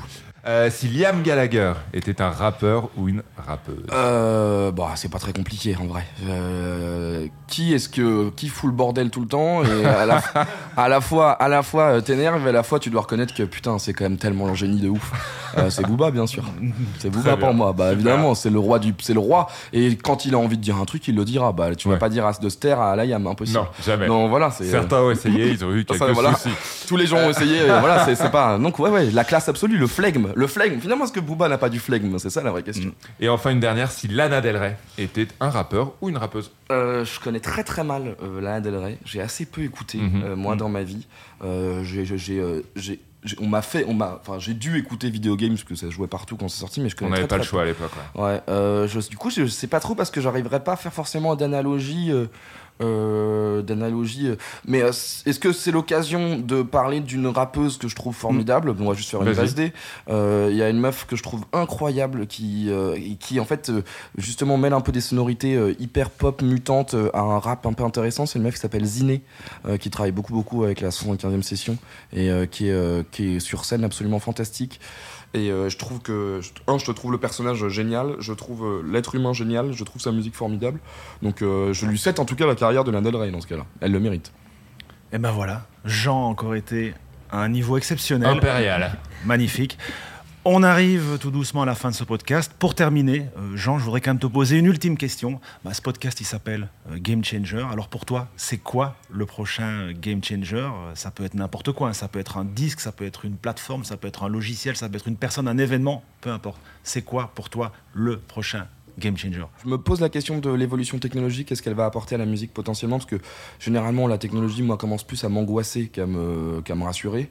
Euh, en musique, je pense qu'elle peut permettre des choses. Je pense à la spatialisation du son, qui est peut-être un peu un artifice, mais en tout cas, moi, je crois depuis longtemps, et j'ai toujours dit beaucoup, euh, je crois à, la, création potentiellement d'oreilles bioniques qui vont ouvrir le spectre de la création musicale et qu'on va nous mettre des petits écouteurs. Et en fait on se dit ah bah regardez on écoutait que de telle de telle fréquence à telle fréquence. Et en fait on peut écouter de là à là. Et du coup ça serait peut-être potentiellement un champ d'exploration pour les musiciens qui pourrait être incroyablement intéressant et du coup on va pouvoir écouter des choses qu'on n'a jamais écoutées. Et le deuxième game changer euh, d'un point de vue purement euh, ce qui se passe en ce moment je revis à Paris ce que j'ai vécu au tout début de Grunt avec une nouvelle génération de rappeurs qui sont en train de de vraiment m'intriguer. Euh, je parle de La Fève je parle de Rally je parle de toutes leurs clics donc ça va des DMS à Chansco, à Malo, etc. Je vois un collectif de gamins hyper innovants, hyper intelligents en train de faire de la musique qui est potentiellement la musique du futur. Et euh, ouais, je pense que Rally La Fève, c'est les deux prochains game changers et que on, se donne un, petit rendez-vous, mhm. comme avec Alpha One au début des années 2010, on se donne rendez-vous à la fin de la décennie. À mon avis, à la fin de la décennie, la Fève Rally, euh, y a, on aura pas mal de gens qui disent Ah là là, ils ont vraiment changé la décennie, je suis pas trop inquiet. Bon, on en reparlera. Parce que c'est déjà euh, l'heure de se quitter. Donc vraiment, Non, je vais encore parler une heure. Bon, on, on va voir ce qu'on peut faire en off. Non, vraiment, Jean, un, un- immense merci euh, pour ta présence parce que à- à- au niveau purement personnel de Good Disc, Grunt est vraiment un média qu'on valorise parce que c'est une esthétique, c'est une vision des choses qui nous fait rêver. Vous faites des choses que nous, on n'a jamais eu les couilles de faire ou qu'on n'a pas le temps de faire ou qu'on n'a pas le... Bref, Le Bon, talent de faire, Ou le talent aussi. parce que bon, faut quand même dire Non, que non, vous non, êtes- ça, faut... Alors ça, vous on êtes va rétablir tout de suite la vérité. Good Medisc est vraiment un incroyable. Mais vraiment, c'est, c'est, moi, ça fait partie des trucs que j'ouvre presque quotidiennement en disant s'il y a un nouveau papier, je vais lire. Les play- la- vos playlists du mois, c'est le truc où je fais le rattrapage des choses que j'ai ratées. Tout ce que vous faites est vraiment un taf exceptionnel, Good Medisc. Vraiment, c'est quand j'ai vu l'invitation, je me suis dit, je suis hyper heureux de venir ici. Et c'est, enfin, moi, j'ai beaucoup, beaucoup dans ma vie, j'ai travaillé et j'ai, je me suis, j'ai vraiment, je me suis appuyé, appuyé sur votre travail pour faire mon travail. hein. Ben, écoute, ça nous fait extrêmement plaisir. Donc voilà, encore un immense merci. Merci à toi, Jean. Merci à toi, évidemment, Nico. Avec plaisir. Merci aussi à Tsugi Radio qui, pour ma petite escapade parisienne, a eu l'amabilité de, de- de nous prêter euh, les studios. Et puis, ben, évidemment, pour terminer, quelques petites recommandations. D'abord, ben, suivez Grunt partout où vous pouvez. Téléchargez l'app, écoutez les podcasts qui sont vraiment phénoménaux. Pensez à suivre Goutte Mes Disques sur les réseaux sociaux, sur notre site, enfin, vous savez où aller. Et puis, si vous avez quelques euros de trop, n'hésitez pas à soutenir Mes Disques sur la plateforme Tipeee. On est une structure totalement bénévole et c'est ces dons qui permettent à un projet comme Game Changer d'exister. Et puis, si vous avez pris autant de plaisir à écouter cet épisode que, que nous en avons pris pardon, à l'enregistrer, bah, pensez à nous mettre un maximum d'étoiles sur votre plateforme de podcast préférée. Voilà, c'est tout pour aujourd'hui. Merci Jean, merci Nico. Merci. Ciao. Bravo à vous.